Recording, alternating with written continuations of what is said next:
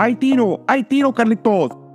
El equipo de Amigo Pasó nos dimos a la tarea de buscar cuáles serían las principales diferencias entre un seguro de salud indemnizatorio y un seguro de gastos médicos mayores de forma tradicional. ¿Qué beneficios tendrían cada uno de ellos y cómo se complementan?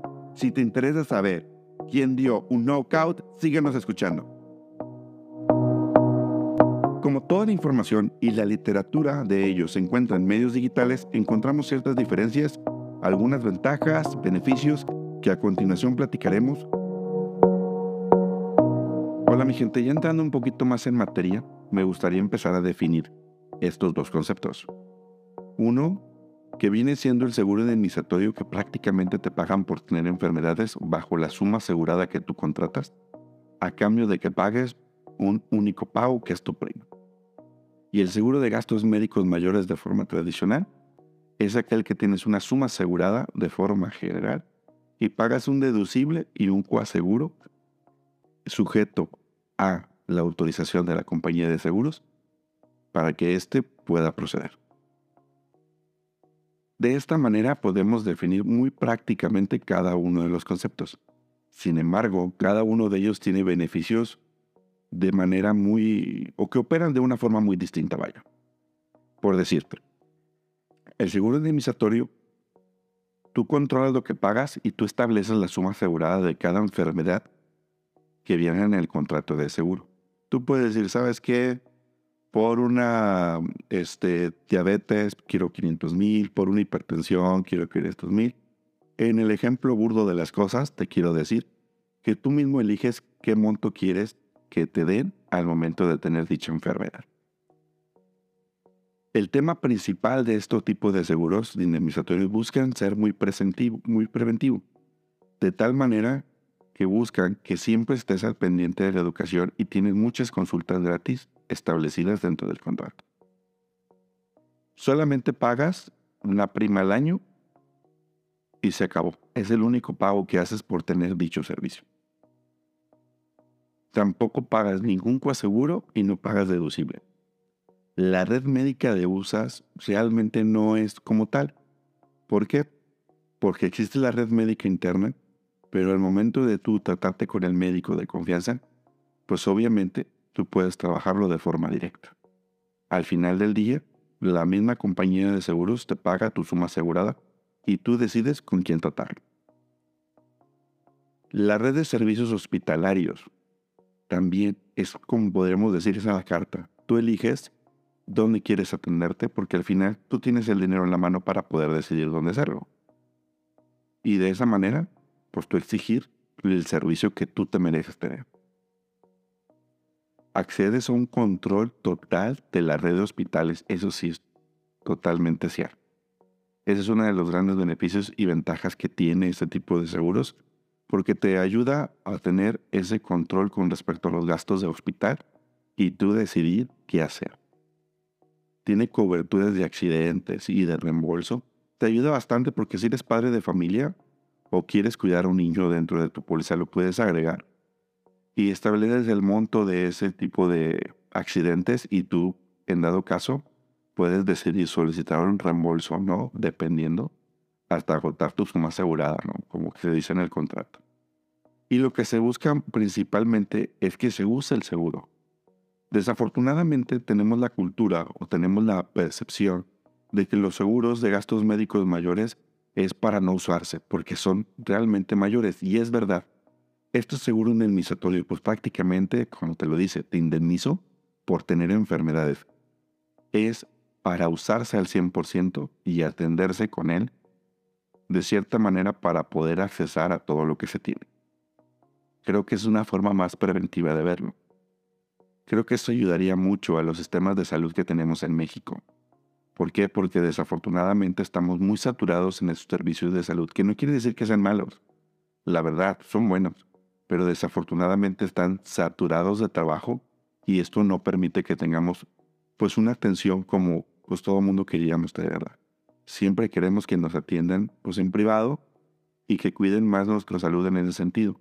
Pero desafortunadamente pues el tener demasiada población en estos sistemas de salud, pues no nos ayuda hasta limitar la calidad de los servicios que tenemos. Ayuda mucho el tema de las familias, este tipo de seguros, porque si las empresas los contratan, benefician a sus, a sus empleados con tener este servicio de una forma más rápida y atenderlos de una forma, pues, de mejor calidad que te sientes más atendido como empleado de la empresa. La fase del precio que se paga, en podríamos decir, pues cuánto saldría tener un seguro indemnizatorio. La verdad varía al igual que el seguro de gastos médicos mayores. Depende mucho de la edad, depende mucho del sexo, depende de, eh, de qué tipo de actividades realices en base al riesgo y esto te ayuda a poder definir pues cuál sería la prima a pagar. Siempre podríamos decir que el seguro indemnizatorio puede ser menor en gasto que un seguro de gastos médicos mayores. La verdad es que sí.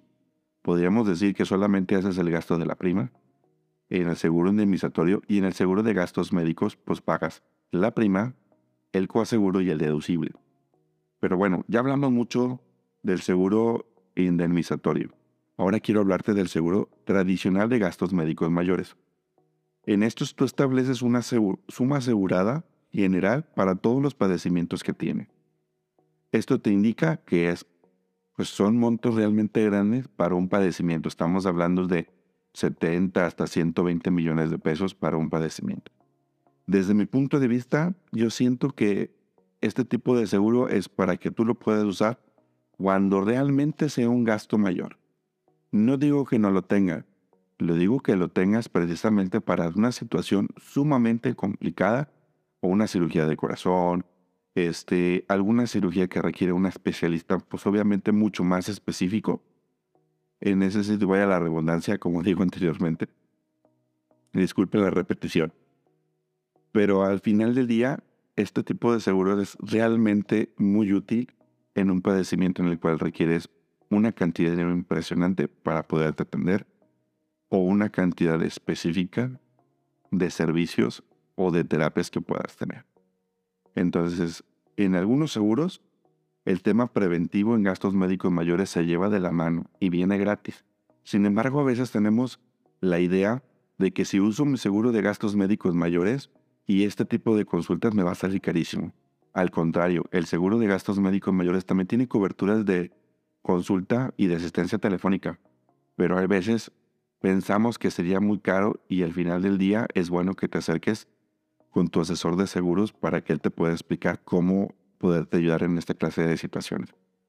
Es correcto, desafortunadamente los seguros de gastos médicos mayores siguen incrementando y la prima en base a la edad, el género y el tipo de actividad sigue incrementándose. Aunado que tienes que pagar un deducible auto y un coaseguro. Bueno, estaríamos hablando de mucho dinero y no quisiera darte un, cálculo de una forma errónea. Pero sí te puedo decir que cambia de una manera muy difícil y a veces este tipo de seguros, pues la verdad a veces creo que no es para todos. Pero al final del día es muy beneficioso. Hay casos inimaginables y ejemplos que te puedo contar de a mí me pasó, como me está pasando ahorita que te estoy enterando de eso, que me han contado unas historias de terror por no tener seguro y que al momento detuvieron, la verdad, les ayudó mucho de forma económica. Desafortunadamente, este tipo de seguros, después de que ingresas al hospital, se requiere una autorización por parte del seguro para procesar el padecimiento que te tiene. Entonces es importante que se lean, tanto como el seguro indemnizatorio como el seguro de gastos médicos mayores tradicional, se lean las condiciones generales y a qué tienes derecho dentro de esas condiciones generales ya que eso también estableces dentro de tu contrato de seguro y al momento de contratarlo estableces el tabulador para médico, el tabulador que tienes para los tipos de hospitales y rangos de hospitales que puedes adquirir, ya sea que aumente o disminuya el coaseguro.